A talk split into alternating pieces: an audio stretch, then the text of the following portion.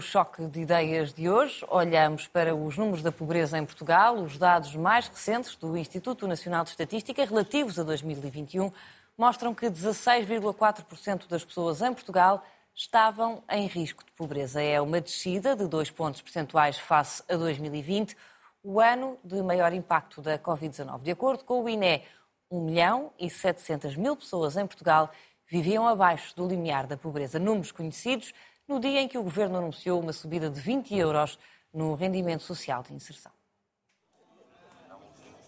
Estava congelado há três anos, mas agora o Governo vai subir o rendimento social de inserção acima do valor da inflação. Ficará em 209 euros, ou seja, quem recebe esta prestação social terá mais 20 euros no final do mês procurando também responder às situações, às situações mais vulneráveis de uma forma uh, mais forte. Quanto mais investirmos nas pessoas, maior é o, o retorno. O aumento tem efeitos práticos já em março e terá retroativos a janeiro. A prestação abrange 198 mil pessoas que estão em risco de pobreza extrema. O anúncio do governo foi feito no dia em que o Instituto de Estatística revelou que a pobreza em Portugal diminuiu no ano passado. Em 2021, 16,4% dos portugueses estavam em risco de pobreza, menos que em 2020, mas ainda mais do que em 2019, ano anterior à pandemia. Números que, para o governo, são históricos. Não há fatalismos nem diabos uh, que, a que coletivamente não, consi não consigamos responder. Estes números mostram a grande capacidade coletiva de conseguir recuperar rapidamente depois de um ano muito difícil que todos sabemos que foi o ano da pandemia. No ano passado, 1 milhão e 700 mil portugueses viviam com menos de 551 euros por mês, ou seja, valor considerado abaixo do limiar da pobreza. Mas seriam muitos mais se não houvesse ajuda do Estado. Sem transferências sociais, a taxa de pobreza disparava para os 43,5%.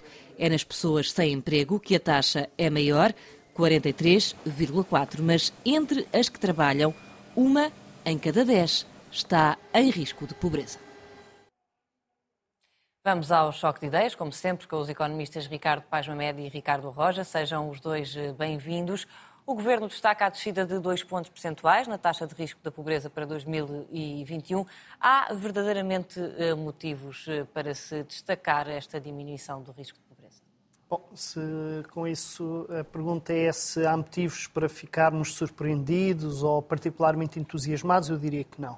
São boas notícias, é sempre boas notícias quando sabemos que há uma diminuição do desemprego, eh, mas eh, dependendo um bocadinho dos indicadores, mas em geral o que isto nos está a dizer é que Portugal eh, em 2021 conseguiu uh, regressar uh, aos níveis de pobreza de 2019 depois de um aumento muito substancial da pobreza em 2020. A pandemia teve um impacto substancial na vida das pessoas, houve uma paralisação de muitas atividades económicas, apesar de todas as medidas de combate uh, à pandemia que houve, na verdade, houve muita queda de rendimentos, em particular para os trabalhadores que tinham contratos irregulares ou trabalhadores informais. Uh, mas também houve redução de, rendimentos para pessoas, para trabalhadores, com, mesmo com contratos por tempo indeterminado. E, portanto, o que, a situação que nós temos em 2021 é alguma recuperação, que reflete, de resto, a recuperação da economia portuguesa em 21 em relação a 2020. É importante, obviamente, que haja esta recuperação, porque ela significa duas coisas. Significa, por um lado, que o lastro da pandemia não é muito significativo, que houve uma capacidade da economia e da sociedade portuguesa recuperar em relação ao que uh, a pandemia causou. E também há um aspecto que uh, nos deixa alguma uh, expectativa positiva, que tem a ver com o facto de 2019 ter sido um bom ano do ponto de vista de indicadores eh, de pobreza e exclusão social. Tem havido ao longo da última década, na verdade, desde há quase 20 anos, desde 2004 pelo menos, que tem havido uma melhoria, eh, em alguns casos muito significativa, em outros casos eh, razoável, dos indicadores de pobreza, ou seja, uma redução da pobreza em Portugal. E 2019 foi, de alguma forma, um momento onde mais longe se foi nessa redução. E, portanto, estar começarmos a, a regressar aos níveis de 2019, nesse sentido, é algo positivo, mas ainda há muita coisa para resolver. Ricardo Roja, há razões para satisfação com estes números alcançados em 2021? Boa noite, Maria. Boa noite, Ricardo. É evidente que é, há motivo de satisfação, porque é sempre bom que o risco de pobreza uh, diminua em vez de aumentar. Como o Ricardo mencionou, estes dados uh, mostram que uh, houve uma certa recuperação económica depois do ano da pandemia, que foi um ano difícil para todos, um ano em que também os, os governos por esse mundo fora foram obrigados a dar respostas uh, que antes seriam inconcebíveis e que se tornaram, de certa forma, uh, necessárias. O que eu acho que nestes dados vale a pena salientar é, por um lado, a constatação de que, de facto, existem ainda muitas pessoas a viver com níveis de rendimentos muito baixos em Portugal é um fenómeno que se observa não só uh, no percentil uh, 10 e 20, uh, que concentram as famílias com rendimentos mais baixos em Portugal, mas que se revela também nos restantes percentis. E é importante destacar que a mediana da distribuição destes indicadores mostra que 50% da população vive com rendimentos mensais de até cerca de 900 euros por mês, por adulto, e, portanto, eh, temos de facto uma estrutura salarial e uma estrutura de rendimentos em Portugal ainda bastante frágil. Eh, e depois, eu penso que estes eh, dados mostram também um, dois elementos interessantes relativamente aos fatores socioeconómicos que podem aumentar ou reduzir o risco de pobreza. E aquilo que se observa é que, desde logo, a forma mais fácil de fugir a uma situação de pobreza é estar empregado. E, portanto, há de facto aí um, indica, uma indicação muito clara quanto a isso. Depois, há também a destacar uh, o, a vantagem que é em ter uma escolaridade mais avançada. E, portanto, se nós observarmos o risco de pobreza para pessoas com escolaridade de ensino superior, com, por, por, comparação às pessoas que apenas têm o ensino secundário ou o ensino básico, vemos de facto que as pessoas com ensino superior têm um risco de pobreza muito mais baixo e isto é, na minha opinião, um claro incentivo para que as pessoas continuem a progredir nas suas qualificações e para que essa eh, bandeira seja cada vez mais prioritária em Portugal. Depois há um outro fator que eu acho que também é importante destacar, que diz respeito à própria estrutura das famílias. Ora, aquilo que os dados revelam é que as famílias monoparentais ou os agregados familiares unipessoais são também aqueles que são mais afetados por situações de uh, risco de pobreza. E, portanto, numa altura em que a estrutura da família em Portugal uh, está em modificação, em alteração, a exemplo de outros países, é também importante reter estas mensagens, porque de facto uma coisa é a alteração da estrutura familiar, outra coisa é a desestruturação das famílias. E efetivamente aquilo que se vê é que alguma desestruturação das famílias pode também conduzir a riscos acrescidos de pobreza. Eh, são dados que, na minha opinião, eh, dão algumas pistas sobre eh, áreas em que os governos e as pessoas, na sua esfera pessoal, devem dar passos a fim de evitar situações de pobreza ou de exclusão social. E depois são também indicadores que, como eu dizia antes, mostram um país que ainda é bastante pobre, mostram um país curiosamente tem níveis de desigualdade aferidos pelo indicador eh, de Gini que não se destacam pela negativa. Eh, o índice de Gini em Portugal é semelhante, por exemplo, ao que existe em França, é mais baixo do que aquele que existe em Espanha eh, e, portanto, a desigualdade não é em Portugal mais notória do que nos outros países. O problema é que nós em Portugal temos, de facto, uma estrutura de rendimentos muitíssimo mais baixa do que nesses outros países e isso depois leva a estas situações de risco de pobreza acrescido. Situação em que há um em cada dez portugueses que trabalha que eh, está em risco de, de pobreza. Uhum. Isso, isso, é um dado interessante, porque hum, os uh, especialistas nestes temas têm uh, referido cada vez mais a ideia dos 3Ds como os grandes fatores uh, que são de, de mais relevantes para o risco de pobreza, que é a doença, o desemprego e o divórcio e qualquer um destes fatores nós eh, percebemos eh, facilmente porque é, que, porque é que eles eh, colocam as pessoas em risco de pobreza. O desemprego, porque é a principal fonte de rendimentos para a maior parte das pessoas. A doença, porque tem aqui vários elementos. Tem um elemento que é as pessoas, quando estão doentes, têm, ficam mais incapacitadas para, para, trabalhar, têm menos oportunidades de, de emprego, gastam mais também em medicamentos e isso coloca-as numa situação mais, uh, mais difícil. E o divórcio tem a ver com o facto de, tipicamente, haver algumas, alguma economia de escala, isto é, uh, as pessoas tendem a gastar, em média, mais dinheiro quando vivem juntas do que quando vivem separadas.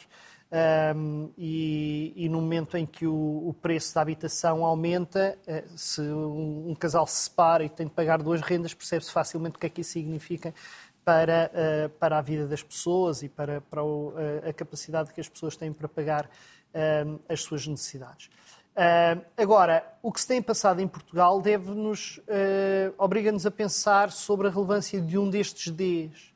Que, sendo certo, o Ricardo disse, e eu acho que é corretíssima a ideia que o emprego continua a ser um fator crucial para, como prevenção da pobreza, a verdade é que em Portugal nós temos este paradoxo, que é nos últimos 10 anos, houve uma redução muito acentuada da taxa de desemprego em Portugal. Muito acentuada. E, no entanto, o indicador de risco de pobreza entre trabalhadores, alguns chamam este indicador a taxa de trabalhadores pobres, isto é, a porcentagem de trabalhadores que têm rendimentos que estão abaixo do limiar da pobreza, não só não diminuiu, como, na verdade, em 2021, que são os últimos dados que temos disponíveis, é maior do que em 2019. Mas mesmo ignorando... Mesmo havendo aumentos consecutivos do salário é, mínimo é nacional. É precisamente isso que eu, que eu lá ia. É, nós temos uma redução do desemprego, temos um aumento muito significativo do, do, do, salário mínimo nacional e, ao mesmo tempo, ou apesar disso, temos uh, a não redução, pelo menos, porque, ao contrário dos indicadores da pobreza entre idosos ou da pobreza eh, entre crianças, tiveram uma quebra, então entre idosos foi impressionante. Nós tínhamos há 20 anos 35% de pobreza entre idosos e hoje temos menos de 20%. Isso tem muito a ver com políticas de apoio aos rendimentos das, eh, dos idosos, nomeadamente o complemento social eh, para idosos. No caso da, dos trabalhadores, isso não acontece. E uh, eu acho que a única explicação que nós podemos encontrar para isto é, uh, aliás, não é uma, são duas explicações. Eu diria que uma é mais convincente hoje do que a outra. Uma é o facto de termos uma grande percentagem da população que trabalha, mas na verdade trabalha em condições que são uh, precárias ou que trabalha com menos do que gostaria de trabalhar. Mas, na verdade, os indicadores a este nível também têm vindo a melhorar, o que sugere o quê? Sugere que, essencialmente, a pobreza de, de quem trabalha hoje decorre do facto de os salários em geral aumentarem muito pouco. Uhum. O salário mínimo aumenta, mas aqueles salários que estão imediatamente a seguir ao salário mínimo aumentam muito pouco. E, de facto, os indicadores mostram-nos disso. E isto significa que, basicamente, nós temos um problema de estagnação salarial em Portugal para a maior parte dos segmentos uh, do, dos trabalhadores. Isso significa que uh, é preciso fazer mais pela dinamização uh, dos salários em Portugal. Ricardo Roja, claro que é sempre difícil fazer uh, previsões, antecipações, mas uh, pegando aqui nesta questão uh, da, da, da, pobreza entre quem trabalha e olhando para aquilo que podem ser os dados da pobreza em 2022 e também em 2023 por causa da inflação. Pode esta taxa eh, de pobreza, de risco de pobreza entre os trabalhadores, acabar também por eh, aumentar, tendo em conta o aumento do, do custo de vida? É possível, Maria. Aliás, não deixará de ser é, por acaso que o Governo ainda hoje anunciou o aumento do rendimento social de inserção. Não é? Portanto, são precisamente as famílias que neste momento têm rendimentos mais baixos que estão mais expostas aos efeitos imediatos da inflação inflação é essa que se continua a sentir em termos dos bens alimentares, a inflação que se vai sentindo também ao nível das rendas, as prestações dos créditos à habitação também estão a aumentar-se com algum significado, os preços de energia, portanto há de facto um conjunto de despesas que está a aumentar e que vai levar a que quem não tem folga ou quem não tem reservas de lado eh, tenha mais dificuldade em lidar com esses aumentos de preços. De facto, voltar ainda à questão que o Ricardo acaba de mencionar, a questão da estagnação salarial, o que estes dados mostram é que eh, boa parte da compressão da desigualdade que houve em Portugal nos últimos anos foi efetivamente eh, por via da subida dos salários eh, mais baixos. Portanto, salvo erro, o relatório indica, o relatório indica que houve aumentos salariais até ao percentil 30, salvo erro, eh, da estrutura de salários em Portugal e depois a partir daí não tem havido grande eh, variação dos salários, isto referente aos dados de 2021. E, portanto, o, o aumento dos salários em Portugal tem sido uh, essencialmente movido por alterações estatutárias no salário mínimo nacional, uh, que depois criam outros efeitos de arrastamento na estrutura de salários que quer o Estado, quer as empresas praticam. Mas nos salários que estão imediatamente acima daqueles percentis mais baixos, de facto, não se vê grande uh, aumento salarial. Insisto, até 2021, porque nos últimos meses e nas últimas semanas têm sido várias as empresas a anunciar aumentos salariais eh, ainda não ao ritmo da inflação, mas eh, caminhar para patamares eh, cada vez mais próximos da inflação que tivemos no ano passado. E, portanto, há, há esta estagnação salarial que houve nos últimos anos, que eventualmente poderá esbater-se um bocadinho agora nos próximos, neste ano, mas que ainda assim revela o seguinte, revela que a economia portuguesa, porventura, não está a gerar os ganhos de produtividade que permitam eh, que os salários cresçam a maior ritmo. E, portanto, eu percebo o ponto de vista de que é necessário lutar pela valorização dos salários, porque, obviamente, se os preços estão a aumentar eh, e o poder de compra real das famílias está a diminuir, é natural que as famílias queiram aumentar os seus salários, porque os salários são a principal fonte de rendimento em Portugal. Eh, no entanto, é preciso depois que as empresas assim o consigam sustentar. E esse é o desafio que nós temos. E, portanto, mais importante, na minha opinião, do que lutar pela valorização salarial seria lutar pela requalificação uh, do tecido empresarial uh, e também do Estado uh, e, sobretudo, perceber em que áreas é que Portugal pode ser competitivo, porque efetivamente as áreas onde Portugal tem, tem apostado nos últimos anos, não só em termos de políticas públicas, mas também por entre a espontaneidade do setor privado, são áreas onde Portugal tem vindo, em alguns casos, a perder lugares de competitividade face ao resto do mundo e aí vemos os vários indicadores de competitividade internacional uh, Portugal em posições menos adiantadas a cada ano que passa uh, uh, e também, já para não falar, naqueles indicadores do, do PIB per capita em paridade de poder de compra, onde Portugal também tem vindo a perder lugares. Portanto, o desafio, na minha opinião, está mais aí, porque se nós tivermos uma economia competitiva a gerar valor acrescentado e em que as empresas conseguem não só aumentar a sua produção, como aumentar as suas margens de lucro, e rapidamente depois poderemos ter salários também a crescer a melhor ritmo. Olhando para os dados do INE, eles dizem-nos também que sem transferências sociais a taxa de pobreza disparava para os 43,5%. Uh, as políticas públicas, as políticas uh, sociais são fundamentais nisto, mas têm que ser complementadas também. Sim, eu tenho de voltar só um bocadinho atrás, Maria. Eu achava que sim, mas tentei a minha sorte. Pois, mas eh, vamos lá ver. É que apresentarmos as coisas como se fossem. Eh, ou escolhemos uma coisa ou escolhemos outra, a meu ver, não é a forma correta. Nós não podemos estar aqui a discutir uma coisa entre ou valorizamos os salários ou contribuímos para a melhoria da competitividade e da produtividade da economia portuguesa. Isto por dois motivos que não são muito difíceis de perceber. A primeira é que o que tem vindo a acontecer nos últimos anos é uma redução do peso dos salários no rendimento nacional. E, portanto, a questão não é não há suficientemente, suficiente criação de riqueza para uh, aumentar os salários. O problema é que, devido à, uh, ao enfraquecimento da capacidade negocial dos sindicatos, em particular, mas de uma forma geral dos trabalhadores, a parte da riqueza que é criada, que é dirigida para uh, os rendimentos do trabalho, tem vindo a diminuir. Isto não tem nada a ver com a capacidade de criação de riqueza. É cria-se riqueza muito ou pouca, a parte, a parte do bolo que cabe uh, em salários tem vindo a diminuir. E, portanto, temos aqui um problema de distribuição, não é um problema de criação de riqueza. E o outro fator uh, é nós temos de ter consciência, eu creio que a maior parte da economia portuguesa, dos empresários portugueses já teve, essa consciência. Há setores que, onde isto é mais problemático do que outros. Há setores, claro, defender aumentos salariais muito elevados é um problema, para, em particular para setores, para alguns setores onde o fator preço é mais relevante para a concorrência internacional e que estão mais expostos a essa concorrência internacional. Agora, nós temos de perceber que há muito tempo que a economia portuguesa não tem capacidade para competir com base em salários baixos. E, portanto, uma política que favorece a estagnação salarial é uma política que incentiva a economia a manter um padrão de especialização que está condenado ao fracasso. E, portanto, ter a dinamização salarial e não deixar que a parte dos salários no rendimento não continue a degradar-se é também uma forma de promover o desenvolvimento das capacidades produtivas portuguesas, porque é uma forma de canalizar os incentivos de quem investe para as atividades certas e não para as atividades que vivem de salários baixos. Eu acho que isto é muito importante nós percebermos. Quer dizer, uh, dizer que é preciso dinamizar os salários não é dizer nós temos de começar a de, diminuir brutalmente a capacidade competitiva da economia portuguesa. Em, muita, em, muitos sentidos é o contrário. E a importância do Estado e das políticas públicas neste combate à, à, à pobreza? Este trabalho faz-se apenas com prestações ou, ou deve ser acompanhado de outro tipo de políticas e as pessoas ser não só ajudadas desta forma, mas de, por forma a terem emprego, a serem mais qualificadas, precisamente para que se evite taxas tão muito obrigado pela elevadas. pergunta, Maria.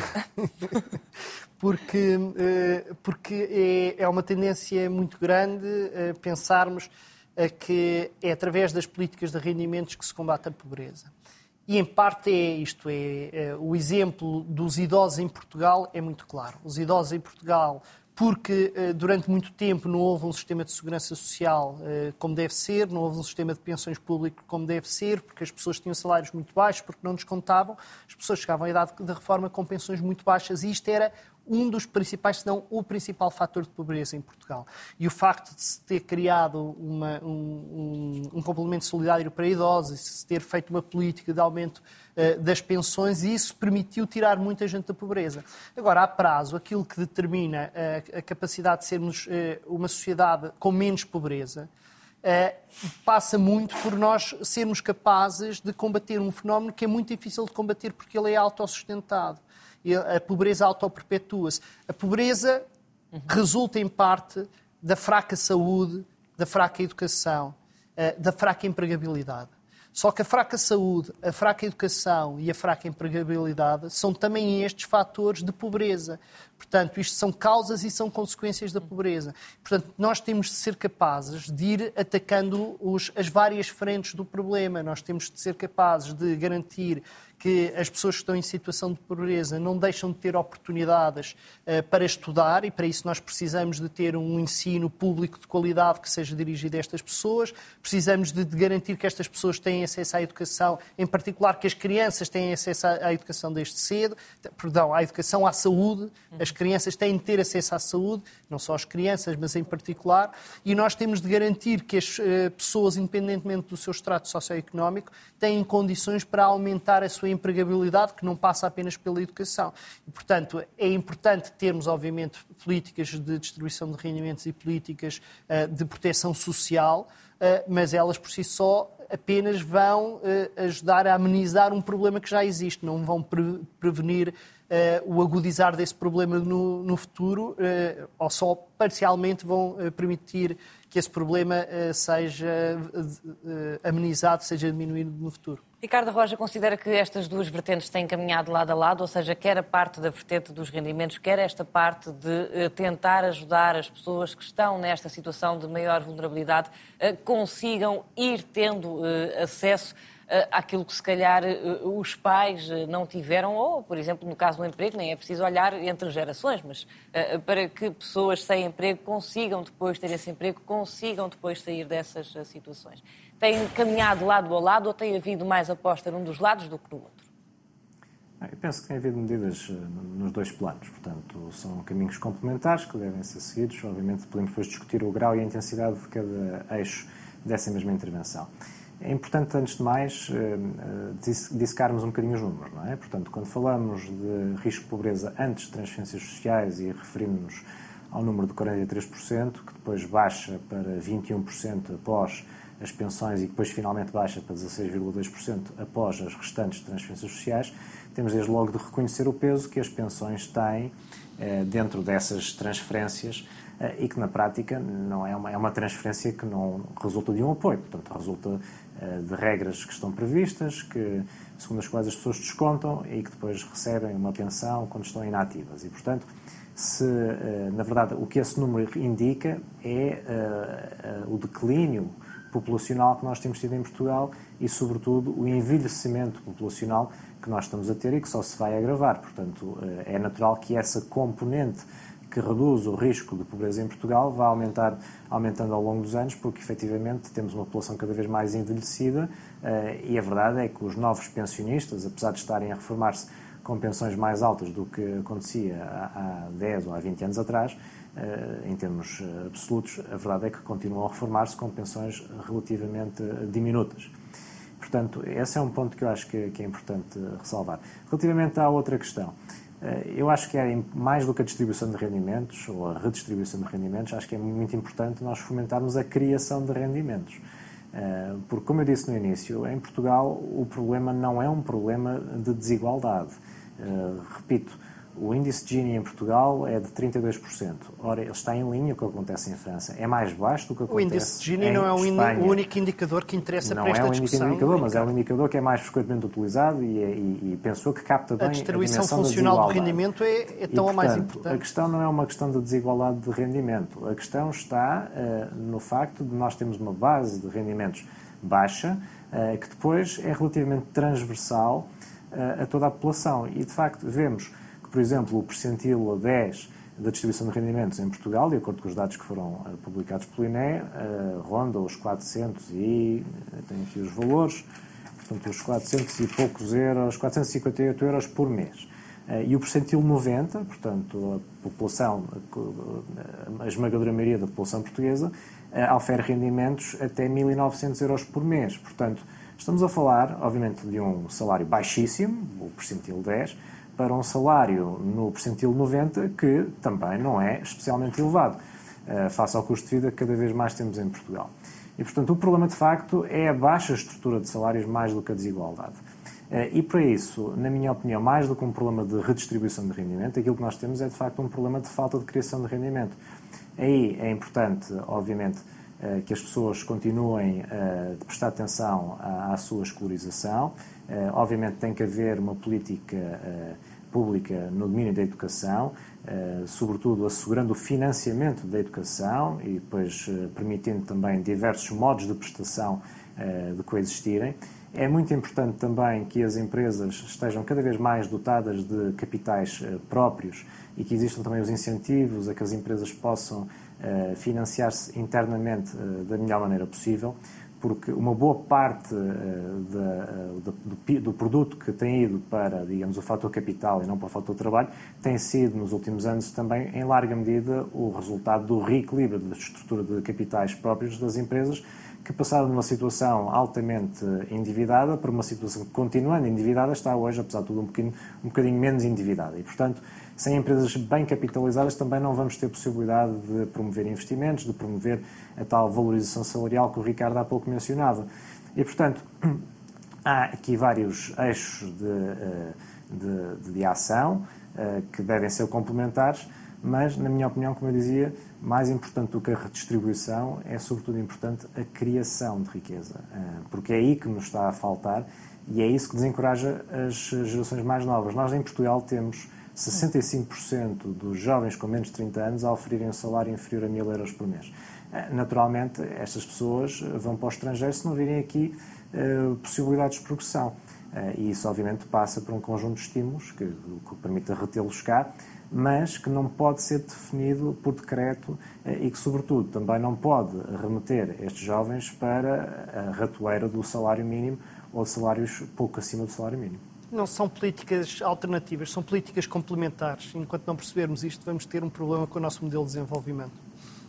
Ricardo Roja e Ricardo Paz Mamed, muito obrigado aos dois por terem estado connosco. Tudo a Economia fica por aqui, regressa de hoje a uma semana.